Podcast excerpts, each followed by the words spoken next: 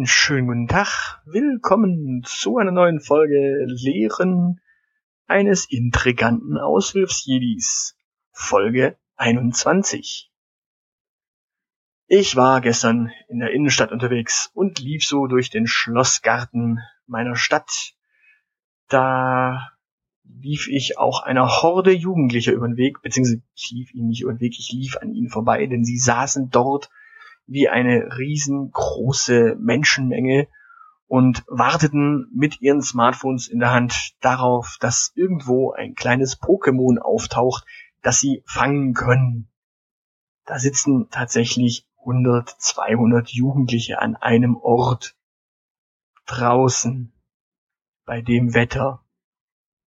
Ich meine, grundsätzlich ist es zu befürworten, dass junge Menschen rausgehen aber eigentlich sollten sie dort dann sportlich aktiv sein oder zumindest etwas unternehmen, wobei bei dem Wetter, naja. Interessanterweise klären in der Zwischenzeit aus aktuellem Anlass und aus aktuellen Fällen im Fernsehen Juristen darüber auf, dass es nicht unbedingt die beste Idee ist, nachts Hausfriedensbruch im Zoo zu begehen. Sprich, nicht nachts in einen Zoo eindringen, um dort Pokémons zu fangen könnte durchaus einige Tiere dort stören.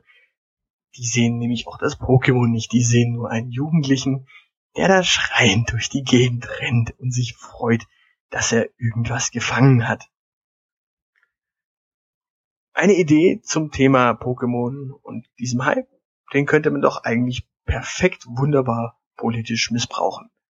Also wenn jetzt beispielsweise die AfD mal wieder irgendwo einen großen äh, Demonstrationszug veranstaltet, einfach mal seltene Pokémons mitmarschieren lassen.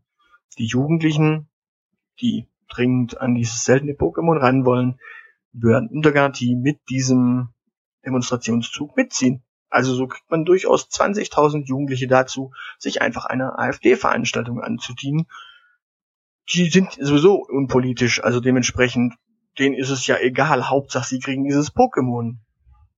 Vielleicht wäre es auch eine Idee, ja, jetzt gerade so für linke Kräfte, ähm, Hausbesetzung durch Pokémon-Menschenmassen. Sprich, man animiert die Pokémon-Jäger einfach mal entweder äh, Hausbesetzung zu begehen und dort dann seltene äh, Pokémon spawnen zu lassen, oder man macht's direkt äh, ganz brutal, man äh, besetzt einfach die Parlamente mit Pokémon-Menschenmassen.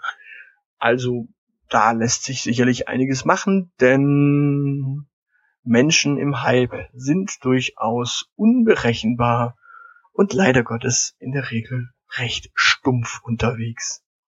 Zumindest hat's so den Anschein, wenn man im Fernsehen hört, wo diese Menschen so alles eindringen und unter anderem auch die Frage gestellt bekommt, ähm, ob es denn eigentlich okay ist, dass dann im Nachbargarten ein Pokémon spawnt und ob es juristisch verwerflich ist, in diesen Garten hineinzugehen oder ob da nicht der Anbieter des Spiels schuld ist, denn er lässt dort dieses Pokémon spawnen.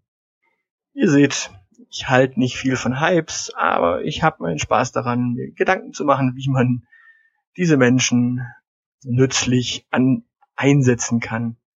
Denn es gilt ja die alte Regel, es gibt keine schlechten Menschen. Sie werden nur falsch eingesetzt. In diesem Sinne, äh, gebt mir mal Feedback, was das Interview mit dem Zeilenende angeht. Denn wenn das alles gut läuft und ihr das alles toll findet, dann wird es davon viel, viel, viel, viel mehr geben. Soweit für heute. Teilt mich, liked mich, äh, leckt mich, äh, nee, nee, äh, findet mich toll, äh, abonniert mich und so weiter. In diesem Sinne, ab in die Rinne, auf Wiedersehen oder hören. Tschüss.